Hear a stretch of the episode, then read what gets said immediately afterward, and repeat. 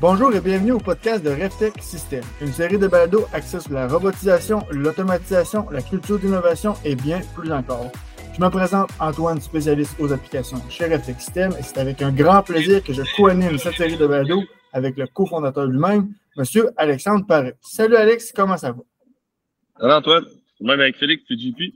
Salut Félix, salut Jean-Philippe. Euh, pour nos habitués du podcast, il y en a une, probablement qui vont remarquer. Un, on le fait en vidéo, euh, nouvelle essai de notre côté. Puis deux, ben, Alexandre n'est pas avec moi. En effet, Alexandre, euh, explique-nous donc à nos auditeurs et à moi-même, où es-tu? Oui. Euh, présentement, on est cette semaine, à Automate à Détroit. C'est un salon sur euh, robotique automatisation. Euh, c'est hyper gros, là, pour vrai. Ça fait, on est arrivé dimanche. On est au salon lundi. Euh, Aujourd'hui, le moment qu'on se parle, on est mercredi après-midi. On n'a pas encore fini de faire un tour de tous les kiosques. Pas encore? Euh, non, c'est vraiment hyper parfait. C'est super gros. Là. Wow, Puis, euh, on va voir, là, je vais flipper ma caméra. Là, on va voir le, le kiosque de ABB. Euh, ça sera pas long. Puis pour Euh, ceux, qui envoyé un, un- pour ceux qui auraient envoyé un courriel à Alex, là, euh, euh, dans le fond, nos, nos gars sont là, puis Alexandre est là aussi pour euh, pouvoir voir les nouvelles technologies, puis ainsi être capable là, de pouvoir aider nos manufacturiers québécois. c'est, ça le bien fondé de la visite euh, aussi. Exact, exact. Euh, fait que les manufacturiers arrivent avec différentes technos. Là. Je vais vous promener un peu euh, pendant qu'on se parle aussi, vous faire découvrir une coupe de. Je vais pas de faire toutes les highlights, là, ça va être trop gros pour couvrir dans un podcast. Euh, mais ici, on a le Zwifty là, de RBB, là, qui est un robot industriel et collaboratif. Euh, que on avait regardé pour créer ce genre de robot-là. Il n'est pas encore disponible au Canada, malheureusement. Je sais pas qui va s'en venir. Fait que de venir ici, ça nous permet de voir ce genre euh, de solution-là. Euh, après ça, si je m'en vais un peu plus loin, là, c'est le fun, là, parce qu'RBB, euh, ils ont utilisé le VR, là, on le voit pas tant, mais euh, ce qu'on avait au salon de la robotique de Sainte-Marie. OK, ouais. Euh, on voit qu'RBB ont super une démo. Puis euh, le fameux Pixel Paint, je m'en vais vers là, là. Oh. Pixel Paint, c'était la solution de peinture euh, haute précision qu'on avait regardé euh, avec RBB. On a vu les premières démos ici, puis on va avoir euh, on a aussi le Flex Tracker là, qui était euh, au niveau de la euh, and play sur vitesse avec Mm. système de vision. Puis euh, convoyeur, on peut voir le mouvement sur le convoyeur là, de la cellule RBB. Là. On peut déplacer les palettes euh, en XY euh, différemment. Fait que, très cool comme, euh, Puis, euh, comme ah, solution. est-ce que tu t'es informé Ouais. sur comment ils déplacent les. Parce qu'on voyait les traits qui se déplacent, tu magnétique ou. euh, Euh, ouais, c'est électromagnétique les contrôles dessus. Cool. Puis euh, on a vraiment la fameuse cellule Pixel du, Paint? euh, voyons, Pixel Paint, ouais, qu'on voit pas en fonction. On a quelques euh, échantillons sur la table de qu'est-ce Oh. que ça peut euh, réaliser. Fait que non, très cool. Fait que c'est le genre de techno qu'on vient voir. Puis euh, bref, euh, c'est vraiment intéressant. On en voit vraiment beaucoup. Puis de la nouveauté, nouveau modèle de robot, nouveau système de vision. Euh, on entend beaucoup parler d'intelligence artificielle. Pour vrai, je pense que dans toutes les conférences qu'on a assistées, euh, les gens commencent à faire le début en intelligence artificielle. On commence à voir un peu euh, comment attaquer ça, comment prémarcher. Je pense que c'est encore de ce qu'on voit dans les conférences. C'est encore un buzzword qui est peut-être mal compris par certains. Ou peut-être vu avec trop, euh, avec beaucoup trop d'amplitude, euh, beaucoup trop de complexité.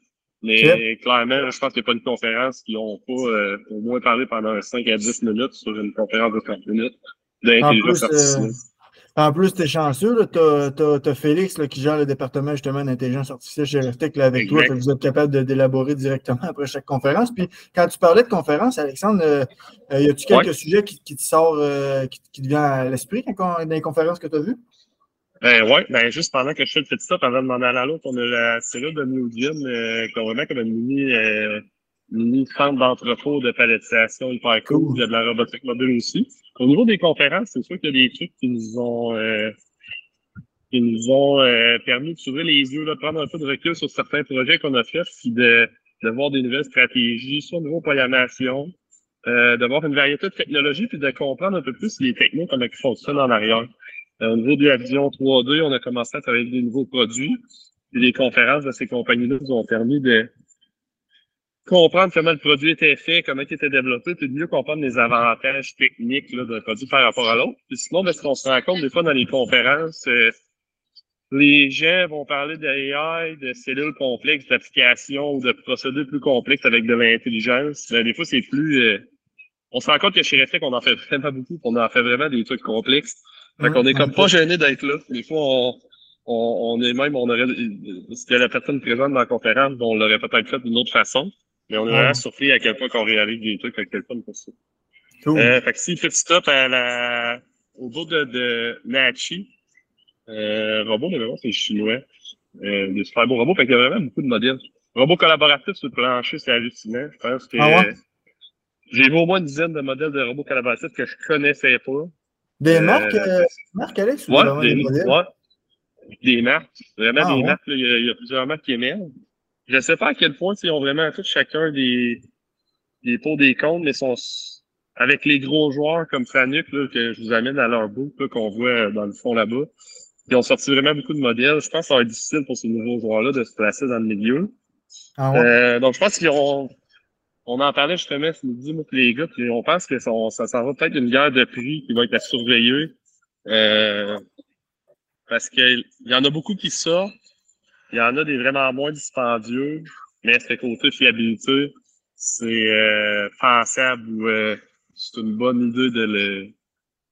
C'est une bonne idée de juste focuser sur le prix et d'oublier la qualité et la fiabilité d'un système.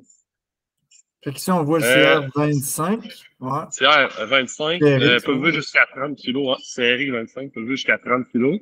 Euh, quand même vraiment un gros robot, là, pour vrai, euh, super impressionnant à voir. Là. Euh, Famille vont vraiment sortir un beau line-up de robots collaboratifs. Puis, euh, je vais vous amener à la flotte euh, du robot. Il avait un plus gros, euh, il avait un plus gros que le 25, hein? Euh, ouais, on a fait une couple d'années un CR35 chez Refit. Je pense que tout le monde se souvient de ce robot-là. C'était un robot qui était immense. Euh, là, je te mémoire, c'était un 1000 ou un 1200 livres. Ok, euh, Ouais, ils l'ont vraiment, ils ont refait le design du CR35.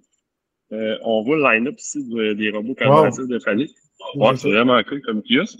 Puis on a le fameux CR35 ici qui euh, manipule des pièces là, euh, des pièces de 50 kilos? Donc euh, 50 kilos, no risk restriction, le robot est vraiment petit. Fait que même le CR35 a une nouveauté de, cool. de prendre encore plus de payload comme robot collaboratif. Puis avant, il y avait un saut, euh, le saut ben, le, le verre qu'on voit est devenu uniquement de la peinture. OK, Donc, on n'a pas de. Avant, on avait un saut, une espèce de pad euh, sur le robot.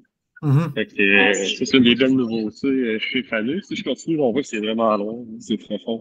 fait que il y a vraiment, vraiment beaucoup de ça. Beaucoup de cobots en Soudan. Euh, soudage avec le cobot est très, très populaire aux États-Unis. Euh, puis il y a vraiment, vraiment beaucoup de solutions. C'est vraiment inclusif. Chaque manufacturier a des, des, vraiment des belles solutions à offrir. Wow. Euh, ensuite, ici, on a Starbly. Euh, robot super pertinent là, au niveau de tout ce qui est alimentaire, là, tout ce qui est food grade, là, par exemple, dans des applications de fromage ou autre. Donc, il y a un super beau kiosque. Si on veut une tête de découpe laser, euh, la Fiber Cut de LaserMech.